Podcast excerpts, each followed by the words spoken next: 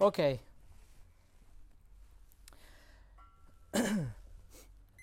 Ça. Nous allons ouvrir la parole de Dieu ensemble dans la première épître de l'apôtre Pierre. La première épître de l'apôtre Pierre ou en Pierre.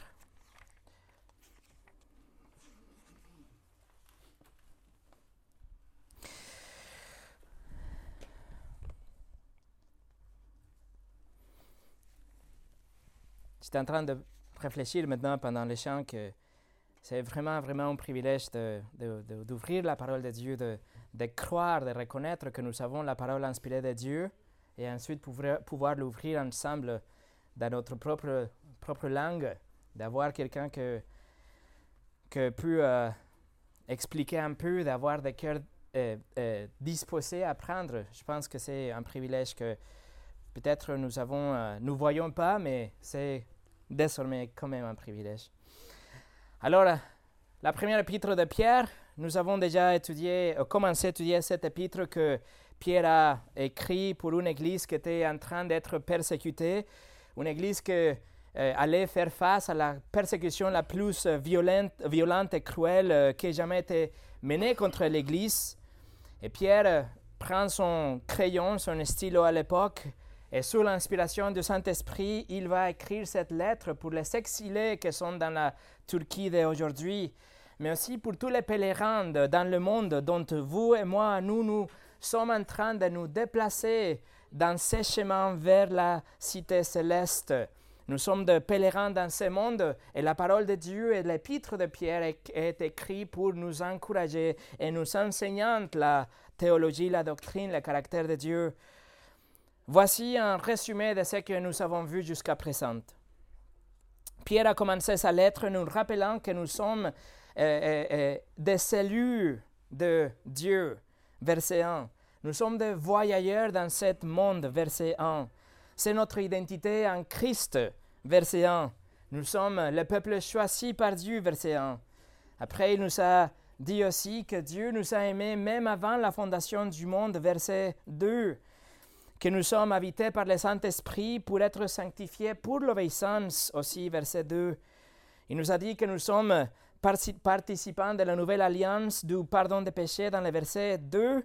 Nous sommes les bénéficiaires de la grande miséricorde de Dieu, verset 3. Nous sommes les détenteurs d'une euh, espérance vivante, verset 3.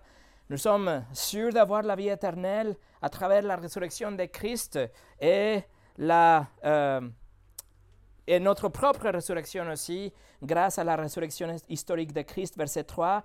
Nous sommes des héritiers d'un héritage éternel, verset 4. Et nous attendons la plénitude de ce salut qui est prêt à être révélé dans le verset 5. Et comme vous le voyez, la vérité déjà dans ces cinq premiers versets est telle, est tellement précieuse, est tellement lourde que Pierre pouvait bien juste rouler le parchemin et l'envoyer comme ça, et l'Église serait quand même euh, encouragée. L'Église serait quand même être euh, motivée à rester debout, quoi qu'il arrive, à cause de ces vérités qu'il a déjà écrites dans ces premiers cinq versets. Mais ce n'est pas tout. Pierre continue à introduire cette lettre. Nous sommes toujours dans l'introduction de la lettre. Mais maintenant, il va introduire le sujet de la joie.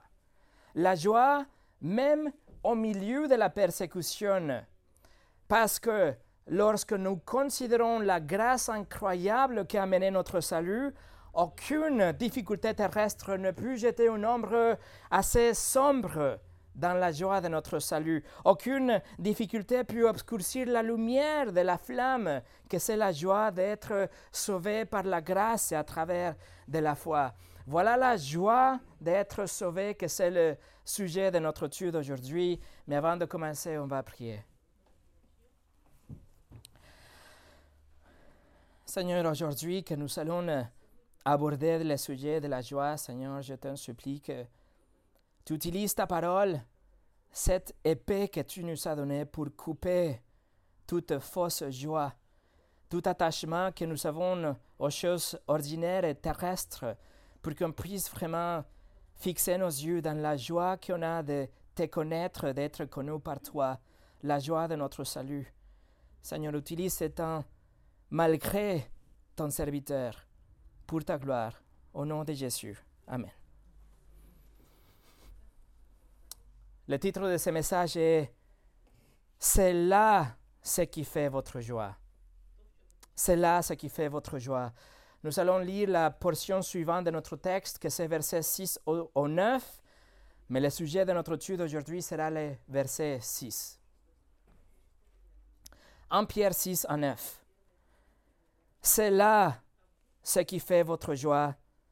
Quoique maintenant, puisqu'il est faux, vous soyez attristés pour un peu de temps par, diverses épreuves, afin que l'épreuve de votre foi, plus précieuse que l'heure périssable, qui cependant est éprouvée par le feu, aille pour résultat la louange, la gloire et l'honneur lorsque Jésus-Christ apparaîtra. Vous l'aimez sans l'avoir vu, vous croyez en lui sans, sans le voir encore, vous réjouissez d'une joie merveilleuse et glorieuse, parce que vous obtiendrez le salut de vos âmes pour prix de votre foi. Je vous invite à diviser le verset 6 sur trois, trois titres. Nous allons voir la joie malgré les épreuves. Numéro 2, l'encouragement dans les épreuves. Et numéro 3, la nécessité des épreuves. Première chose, la joie malgré les épreuves. Et on revient au verset 6. Pierre écrit, c'est là ce qui fait votre joie. Quoique maintenant, puisqu'il faut, vous soyez attristés pour un peu de temps par diverses épreuves. Alors à quoi se réfère, se réfère Pierre? Il écrit, c'est là. Qu'est-ce que c'est que fait notre joie? C'est là, il écrit, quel est l'objet de cette phrase? Elle est où notre joie? Et la réponse est que Pierre revient au verset 3 au 5. Il parle de notre statut protégé en tant que des chrétiens nés de nouveau. Nous sommes pardonnés, nous sommes rachetés, nous sommes nettoyés, nous sommes purifiés, nous sommes cohéritiers de Christ, garantis par le pouvoir de Dieu, par la puissance de la main souveraine de Dieu et par la résurrection de Christ. Pierre écrit, c'est là ce qui fait votre joie, là votre salut.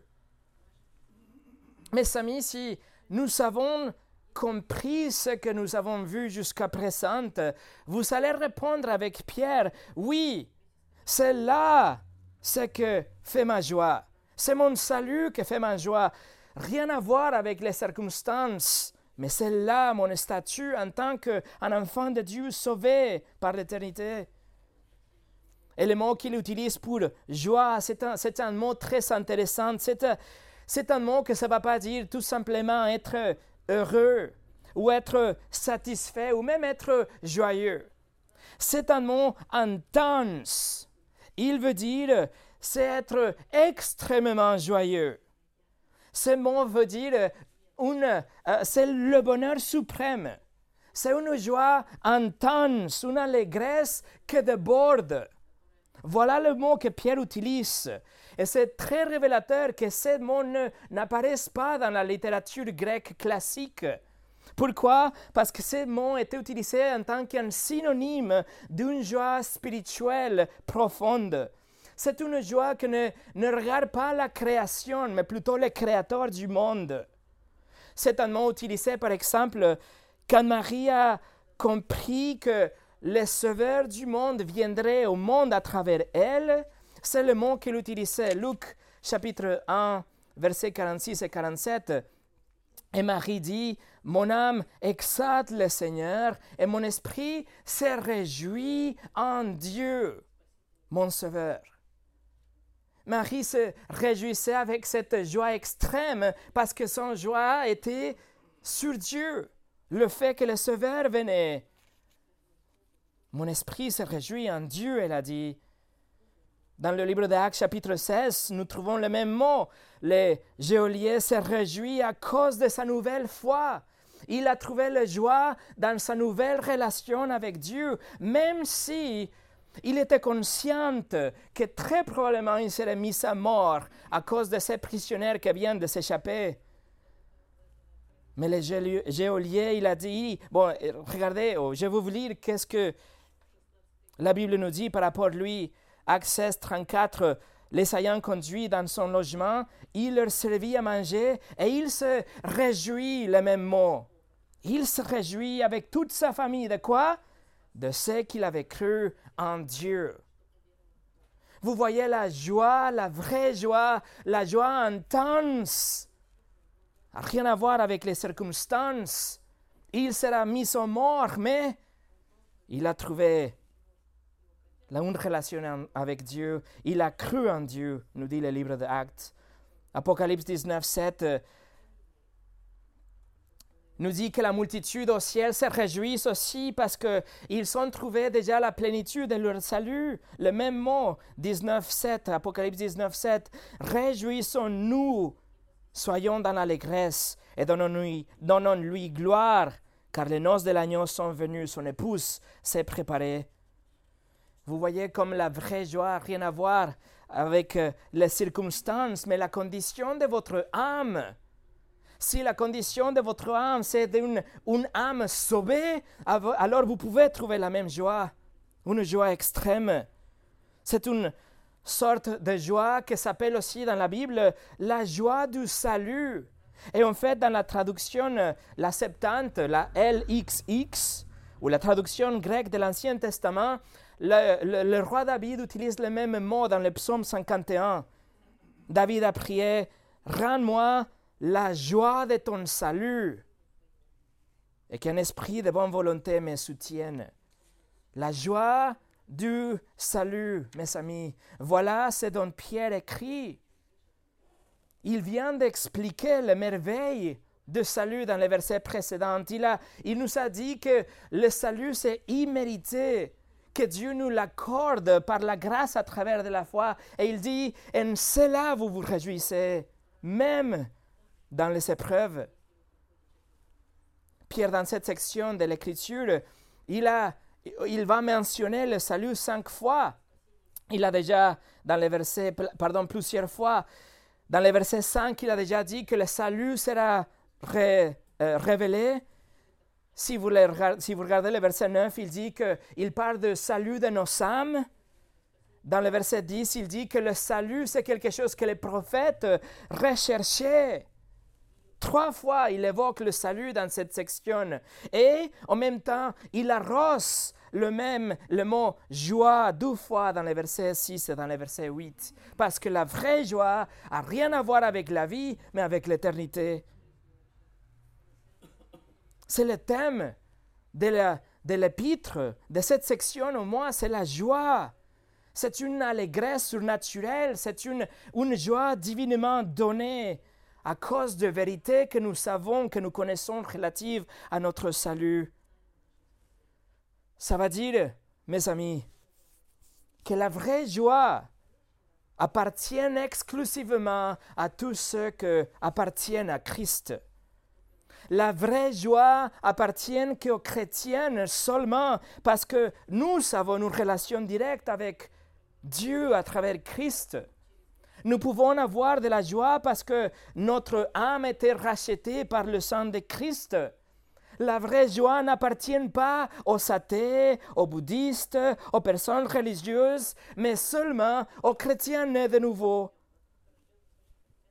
À nos croyantes, il peut se sentir heureux, il peut profiter des plaisirs de la vie, il peut trouver satisfaction dans ce qu'il fait, mais la vraie joie, la joie surnaturelle est donnée par Dieu et c'est un produit naturel de notre salut par la grâce. Et bien sûr, le moment quand vous comprenez que vous êtes coupable devant Dieu, que vous étiez un criminel, que vous avez violé ses commandements et que vous méritez d'aller dans sa prison pour l'éternité, dans l'enfer. Et vous comprenez en même temps que Dieu a ouvert vos yeux et vous voyez le, poids de votre péché.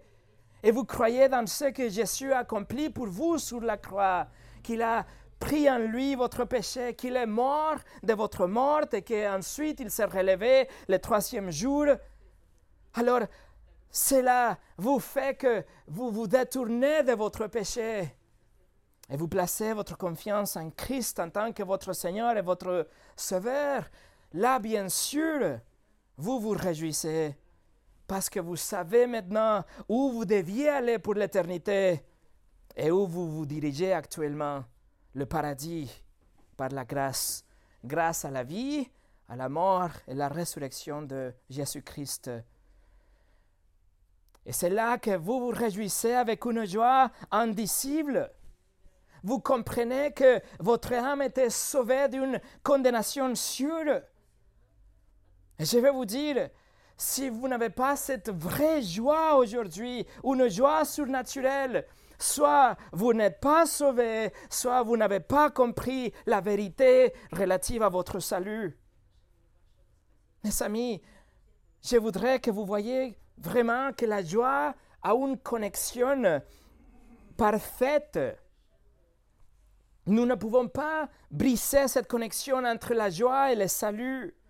C'est le produit organique, naturel, automatique de notre salut. Par exemple, quand Jésus était né, Luc 2, verset 10, on lit Mélange leur dit Ne craignez point, car je vous annonce une bonne nouvelle qui sera pour tout le peuple le sujet d'une grande joie. Alors, quelle était la bonne nouvelle qui produisait une grande joie? Verset 11 c'est qu'aujourd'hui, dans la ville de David, il vous est né un sauveur. La grande joie est produite à cause de la naissance du sauveur, qui est le Christ, le Seigneur. Il n'y a pas de vraie joie en dehors du Christ. Il n'y a pas de vraie joie en dehors du domaine de notre salut. Le psaume 4, verset 7 nous dit, Tu, Dieu, tu mets dans mon cœur plus de joie qu'il les non-croyantes, qu'ils inondent quand abondent leur grain et leur vin. Nous avons beaucoup plus de joie que eux parce qu'ils ne connaissent pas le Christ. Nous, nous le connaissons et il a sauvé nos âmes. Écoutez ce qu'Esaïe écrit, Esaïe 35, verset 10 les rachetés de l'Éternel, vous et moi, les rachetés de l'Éternel retourneront, ils iront à Sion avec chant de triomphe et une joie éternelle. Une joie éternelle couronnera leur tête, l'allégresse et la joie s'approcheront, la douleur et les gémissements se enfuiront. Un cœur non régénéré, un cœur qui ne connaisse pas le Seigneur Jésus-Christ comme son Seigneur et Sauveur, peut être satisfaite ou il cherche la satisfaction dans n'importe quoi, sauf en Dieu. Tandis que le vrai chrétien ne peut pas trouver la satisfaction et la vraie joie que en Dieu.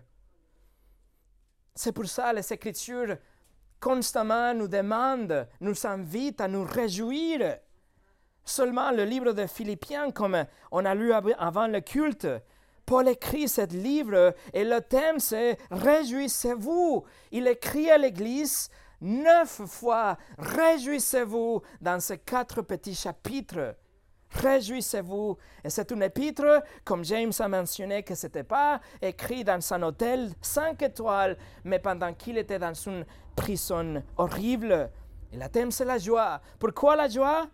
Parce que ni la prison ni la persécution n'ont pu priver ni Pierre ni Paul de leur salut. Donc, ils se réjouissent et vous pouvez aussi vous réjouir dans votre salut. La joie, c'est le produit direct de notre salut. Pierre ici ne commande pas, il ne nous dit pas que c'est un commandement de nous réjouir de notre salut, il est en train tout simplement de, reconnaître que la joie, c'est une réponse naturelle devant une telle bénédiction que c'est le salut de notre âme. Il reconnaît tout simplement, il dit, en cela, vous vous réjouissez. Si vous êtes vraiment sauvé, si vous avez compris votre salut, en cela vous vous réjouissez. Cette, cette affirmation doit être lue comme un, comme un présent continu. Vous êtes conscient de votre salut, alors vous allez vous réjouir tout le temps.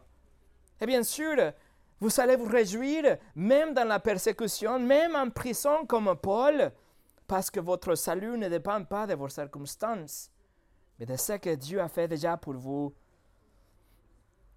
L'Église persécutée, persécutée dans ces jours-là, ils se réjouissaient, pas parce qu'ils s'étaient persécutés, mais parce qu'ils connaissaient leur, leur statut, leur position devant Dieu. Leur âme était sauvée, ils savaient qu'ils avaient le paradis promis déjà, qu'ils marchaient vers la cité céleste, l'héritage qu'on a étudié le dimanche dernier. Et nous, aujourd'hui, nous pouvons aussi nous réjouir. L'Église, aujourd'hui, nous ne, nous ne vivons pas dans le déni. Nous savons ce qui se passe autour de nous. Nous lisons, nous, regardons les enquêtes, nous lisons les sondages, nous faisons des recherches, nous réfléchissons dans ces choses. Nous pouvons être inquiètes. Nous essayons d'être mieux informés que les non-croyantes. Et nous discernons et nous réfléchissons et nous, et les problèmes du monde. Non, moi, nous pouvons continuellement nous réjouir dans notre salut notre élection passée, notre glorification future et tout ce qui reste au milieu, parce que ça, c'est quelque chose qui ne changera jamais. Et le Seigneur Jésus a utilisé les mêmes mots. Réjouissez-vous dans le contexte de la persécution, dans les béatitudes. C'est la persécution que Pierre fait face dans cette lettre et il écrit dans le dans les béatitudes, Matthieu 5, verset 12, Jésus dit, Réjouissez-vous et soyez dans l'allégresse, parce que votre récompense sera grande dans les cieux. C'est pour ça que la Bible nous apprend à garder nos yeux fixés sur Christ.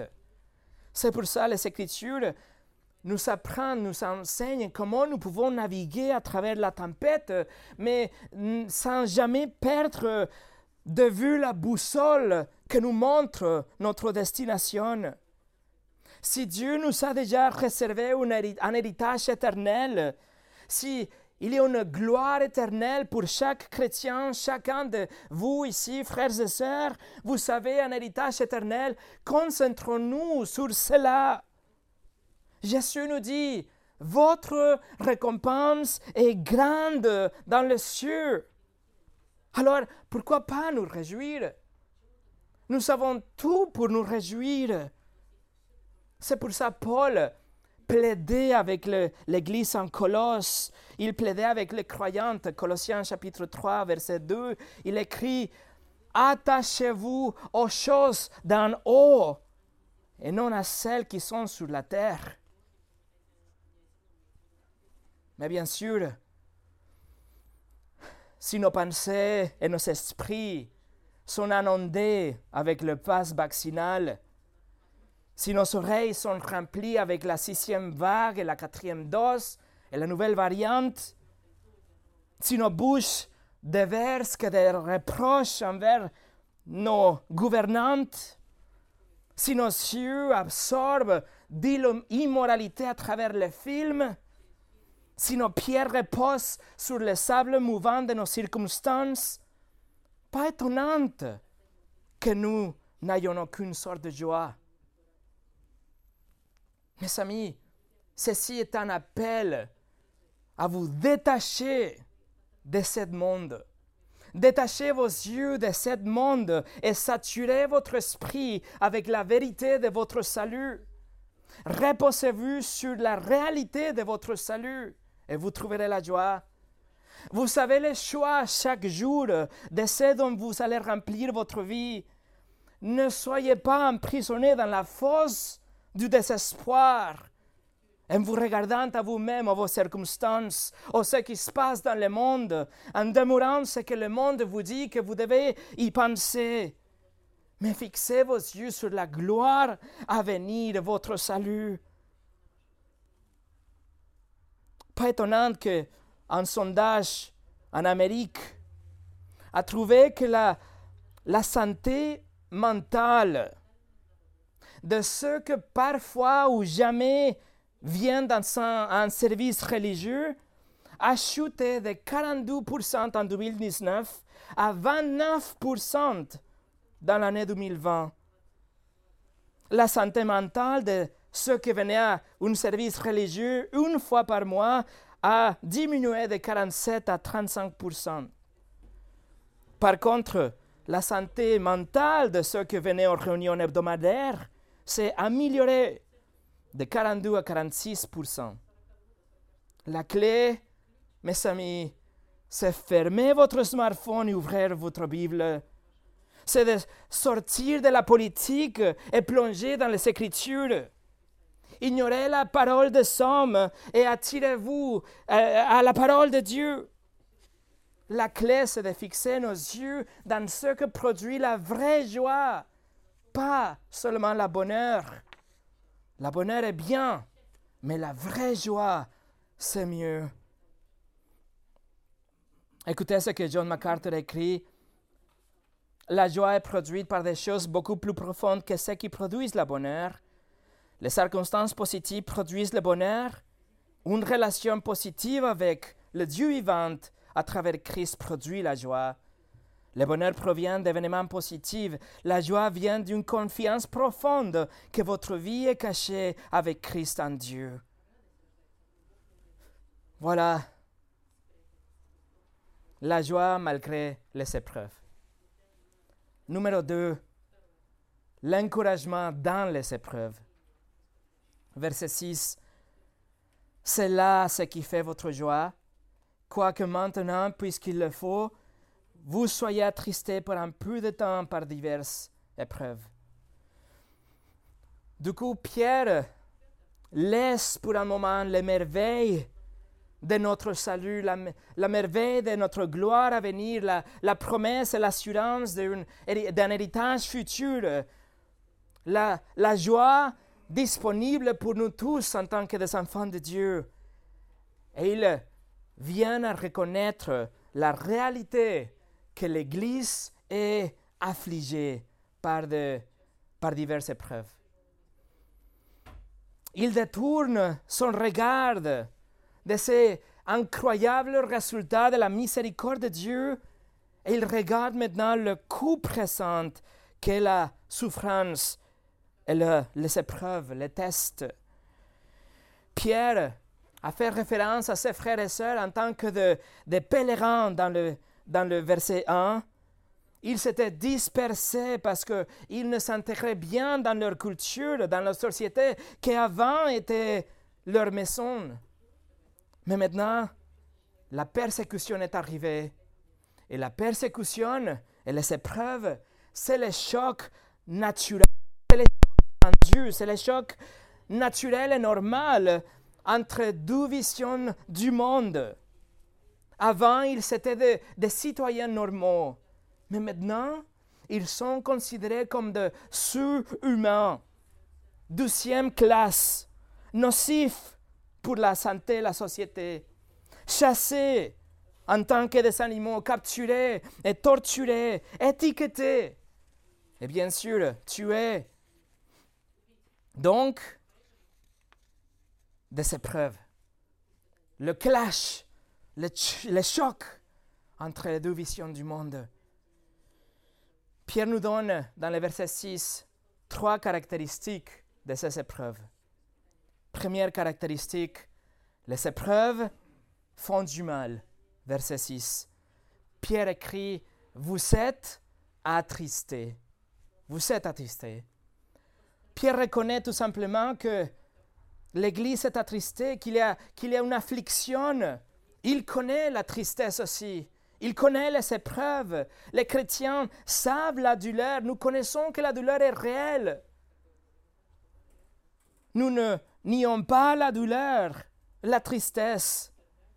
Nous savons, nous avons déjà expérimenté ces choses.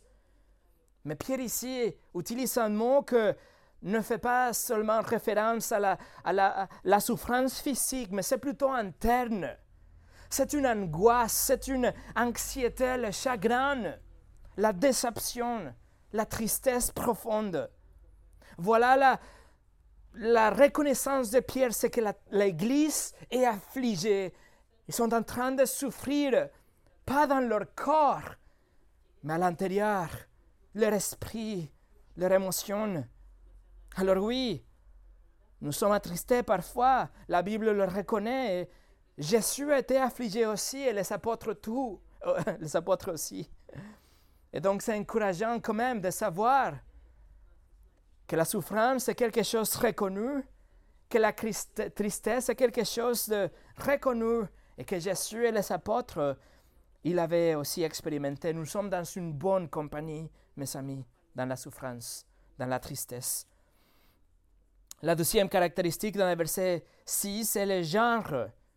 Pierre écrit, il y a de diverses épreuves.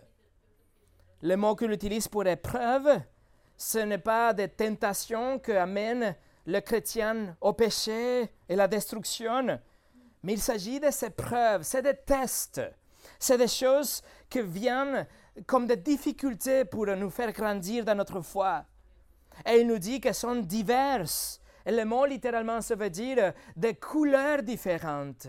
Il y a une diversité dans les épreuves. Il se présente sous des formes différentes et nombreuses dans la souveraineté de Dieu. Nous ne serons pas tous passés pendant, par, les mêmes épreuves ou avec la même intensité, non. Mais ce qu'il assigne à chacun de nous, il le fait pour après nous donner sa grâce qui est suffisante pour chacun de nous. La grâce de Dieu se présente donc aussi dans de diverses formes. Et en fait, Pierre a utilisé le même mot pour décrire la grâce de Dieu dans le chapitre 4, verset 10. En Pierre 4, 10 nous dit, comme de bons dispensateurs de diverses grâces de Dieu, que chacun de vous met au service des autres les dons qu'il a reçus. Donc la grâce de Dieu est suffisante pour nos épreuves, mais la grâce de Dieu est aussi diverse, de plusieurs couleurs. Alors, aucune tribulation ou aucune épreuve n'a pas une grâce suffisamment grande et adaptée pour pouvoir nous aider dans, l'épreuve et la tribulation. Nos afflictions sont diverses, mais la grâce de Dieu est aussi diverse.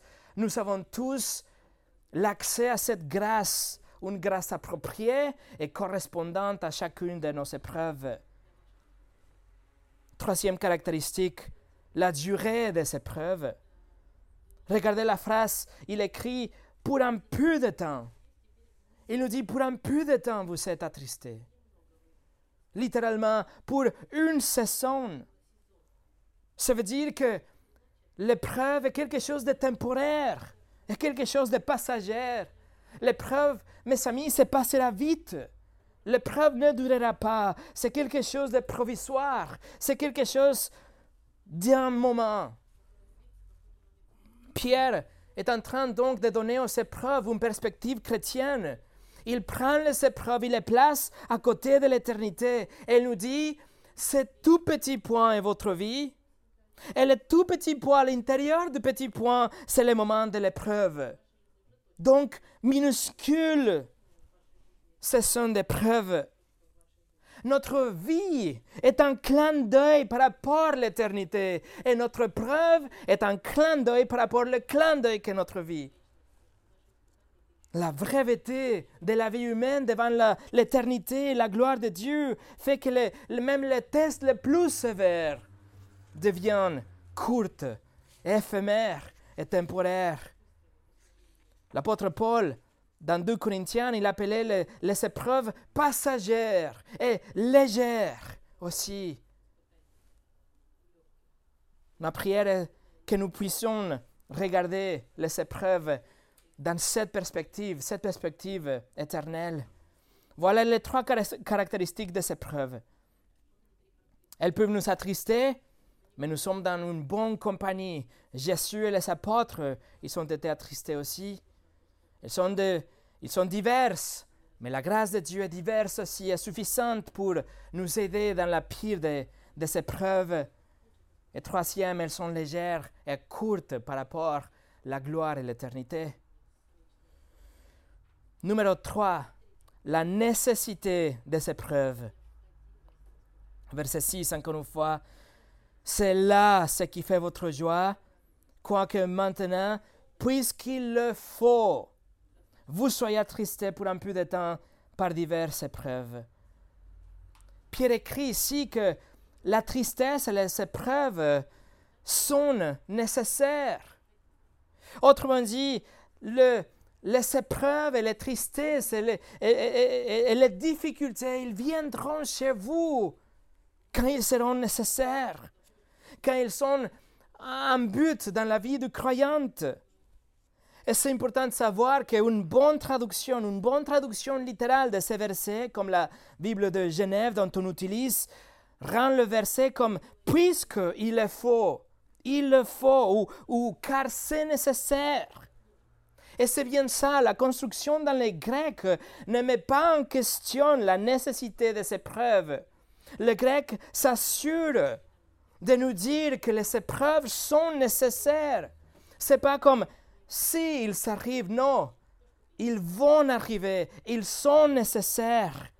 Il n'y a pas de place pour une possibilité. Il n'y a pas de question. Les épreuves sont nécessaires. Il le faut. Et ça, c'est quelque chose que nous devons comprendre, mes amis, que nous devons garder dans notre cœur. Nous devons faire paix avec le fait que les épreuves sont nécessaires. Nous devons faire paix avec le fait que notre Père miséricordieux, notre Père céleste, dans toute sa sagesse, dans toute sa bonté, dans la, dans la providence et son plan, et dans sa souveraineté, dans son omniscience, il nous permet, il fait que nous traversons des épreuves. Dans le, dans l'esprit de Pierre, il n'y a pas de question, ce n'est pas une possibilité, mais c'est une réalité inévitable, c'est quelque chose de nécessaire et d'origine divine. C'est pour ça, dans le chapitre 4, verset 12, si vous voulez regarder, en Pierre 4, 12 nous dit, Mes bien-aimés, ne trouvez pas étrange ne trouvez pas étrange d'être dans la fournaise de l'épreuve, comme s'il vous arrivait quelque chose d'extraordinaire. Pierre dit, c'est normal, c'est nécessaire. Oui, mes frères et sœurs, c'est pas si les épreuves arrivent, mais sachez qu'ils viendront. Les épreuves sont utilisées par Dieu pour notre bien et pour sa gloire. Et je vous montre cinq raisons qui font que les épreuves soient nécessaire. La première chose, Dieu utilise les épreuves pour nous humilier. Dans le livre de Deutéronome, Moïse écrit après 40 ans d'avoir fait tourner un cercle dans le désert. Et Deutéronome 8 2 nous dit Souviens-toi de tous les chemins que l'Éternel ton Dieu t'a fait faire pendant ces 40 années dans le désert, afin de l'humilier et de t'éprouver pour savoir quelle était la disposition de ton cœur et si tu garderais ou non ses commandements. L'apôtre Paul, comme vous le savez, a eu un, ministère extraordinaire. Et après, il a été donné une vision du paradis. Il aurait pu devenir fier après un tel privilège. Mais 2 Corinthiens 12, 7 nous dit pour que je ne sois pas enflé d'orgueil. À cause de l'excellence de ces révélations, il m'était mis une écharpe dans la chair, un ange de Satan pour me souffleter et m'empêcher de m'enorgueillir. Voilà les épreuves nous gardent humbles, nécessaires. Deuxième raison, Dieu utilise les épreuves pour que les croyantes nous fixions nos yeux dans le sauveur et la gloire à venir. Après le, le plus sévère de toutes les épreuves, peut-être Job a déclaré avec assurance, chapitre 19, versets 25 et 26, Mais je sais que mon Rédempteur est vivant et qu'il se lèvera le dernier jour, le dernier sur la terre. Quand ma peau sera détruite, il se lèvera. Après que ma peau aura été détruite, moi-même je contemplerai Dieu. Job a fixé ses yeux sur la promesse de Dieu, ce qu'il connaissait de son Sauveur, grâce à sa vie de ses preuves. Troisième raison, Dieu utilise les épreuves pour que nous, les croyants, les croyants, nous puissions aider les autres. 2 Corinthiens 1, 3 et 4 nous dit Béni soit Dieu, le Père de notre Seigneur Jésus-Christ, le Père de miséricorde et le Dieu de toute consolation, qui nous console dans toutes nos afflictions, afin que par la consolation dont nous sommes logés de la part de Dieu, nous puissions consoler ceux qui se trouvent dans l'affliction. Donc Dieu utilise les épreuves pour nous conformer à l'image de son Fils, pour que par la suite nous puissions aider les autres dans leur affliction. Quatrième raison, Dieu utilise les épreuves pour nous châtier à cause de notre péché. En parlant de la Sainte Seine, du fait que beaucoup de gens venaient la prendre d'une façon indigne, Paul écrit dans 5 Corinthiens 11, 29 et 30, il dit Celui qui mange et voit sans discerner le corps du Seigneur mange et boit un jugement contre lui-même. C'est pour cela qu'il y a parmi vous beaucoup d'enfermes et de malades, et qu'un grand nombre sont morts. Dieu utilise les épreuves pour nous reprendre. C'est la fessée de la part de Dieu. L'auteur du livre aux Hébreux, il cite de Job, de psaumes et de proverbes. Et il écrit dans le chapitre 12, versets 5 et 6, Et vous, vous avez oublié l'exhortation qui vous est adressée comme à des fils. Mon fils, ne méprise pas le châtiment du Seigneur et ne perds pas courage lorsqu'il te reprend. Car le Seigneur châtie, châtie celui qu'il aime et il frappe de, de la verge tous ceux qu'il reconnaît pour ce fils.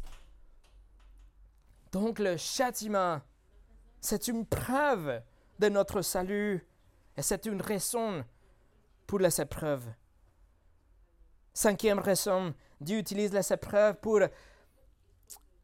nous donner de la force, pour changer notre caractère spirituel, pour nous, euh, produire à nous, à nous des résultats qui ne pouvaient pas être produits sans les épreuves. Par exemple, Romains 5, 3 et 4 nous dit, nous nous glorifions même des afflictions, sachant que l'affliction produit la persévérance. La persévérance, la victoire dans l'épreuve. Et cette victoire, l'espérance. Et Jacques, chapitre 1, verset 2 à 4 aussi, il écrit, Mes frères, regardez comme un sujet de joie complète les diverses épreuves auxquelles vous pouvez être exposés pourquoi? Sachant que les épreuves de votre foi produisent la patience. Mais il faut que la patience accomplisse parfaitement son œuvre, afin que vous soyez parfaits et accomplis sans faillir en rien. Voilà les cinq raisons pourquoi Dieu considère nécessaire nous laisser traverser les épreuves. Peut-être nous ne pensons pas que c'est nécessaire, mais Dieu dit, ils le sont de notre point de vue, la vie cogne parfois, mais de la perspective divine, les épreuves sont bonnes. Et non seulement bonnes, mais nécessaires.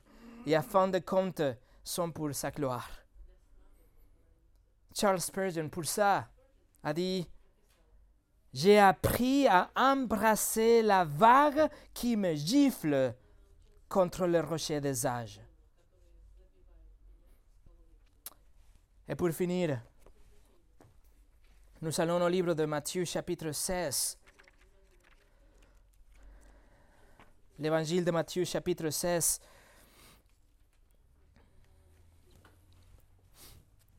Il était divinement conçu et ordonné que le Fils de Dieu, celui sans péché, souffrirait d'une façon incroyable d'une façon exponentielle d'une façon infinie, beaucoup plus que vous et moi. Et il a donné sa vie pour délivrer les pécheurs et les rebelles. Il a pris en lui la colère de Dieu qui était censée tomber sur vous et sur moi. Et il était nécessaire que Jésus souffre et que Jésus meure, afin que tous ceux qui se répandent, qui croient en lui, aient la vie éternelle et le pardon des péchés. Regardez Matthieu 16 à partir du verset 21. Dès lors, Jésus commença à faire connaître à ses disciples qu'il fallait qu'il aille à Jérusalem qu'il souffre beaucoup de la part des anciens, des principaux sacrificateurs et des scribes, qu'il soit mis à mort et qu'il ressuscite le troisième jour. Mes amis, il fallait. Et Pierre, dont nous étudions son épître maintenant, il a réprimandé Jésus tout de suite après ce qu'il vient de dire Jésus. Verset 22. Pierre, l'ayant pris à part, s'est mis à le reprendre et dit À Dieu ne plaise, Seigneur, cela ne t'arrivera pas. Vous voyez la souffrance, les épreuves n'étaient pas dans le plan de Pierre. Maintenant que le Messie était avec lui, avec eux, les épreuves ne faisaient partie de leur menu. Il était avec Jésus quand Jésus avait guéri les masses. Il avait nourri 5000 personnes, puis 4000 personnes. Il avait marché sur l'eau, etc. Pierre regardait les circonstances et après tout ce qu'il avait vu et vécu avec Jésus, il a conclu, non, non, non, pas de souffrance jamais. Mais Jésus répond dans le verset 23, mais Jésus, se retournant, dit à Pierre, Arrière de moi, Satan, tu mets un scandale, car tes pensées ne sont pas les pensées de Dieu, mais celles des hommes. Pierre, dans ce moment-là, était le porte-parole de Satan. Contrairement à ce que nous, pourrions, nous pouvions penser, c'était le désir du diable, c'était le désir des démons que Jésus ne souffre pas. Mais c'était le plan de Dieu, c'était la volonté de Dieu que Jésus soit crucifié. Les épreuves de Jésus faisaient partie du plan de Dieu. Pourquoi? Pour le grand et ultime but, le salut, la rédemption de son peuple. Et à peu près 35 ans plus tard, après la résurrection de Christ, Pierre écrit sa première épître et il avait déjà finalement compris que les souffrances font partie du plan de Dieu, que les épreuves font partie de ce plan pour une raison ou autre. Alors mes amis, que nous puissions fixer nos yeux sur Dieu en ayant notre salut, salut toujours devant nous comme une source inébranlable de notre joie en sachant que même si les épreuves sont diverses et beaucoup, la grâce de Dieu est diverse et suffisante pour chacun de nos épreuves. Que nos épreuves sont temporaires, mais notre gloire sera éternelle, notre héritage est éternel. Et que nos épreuves, même s'ils font mal aujourd'hui, sont nécessaires pour notre bien et pour la gloire de notre Dieu. Prions ensemble.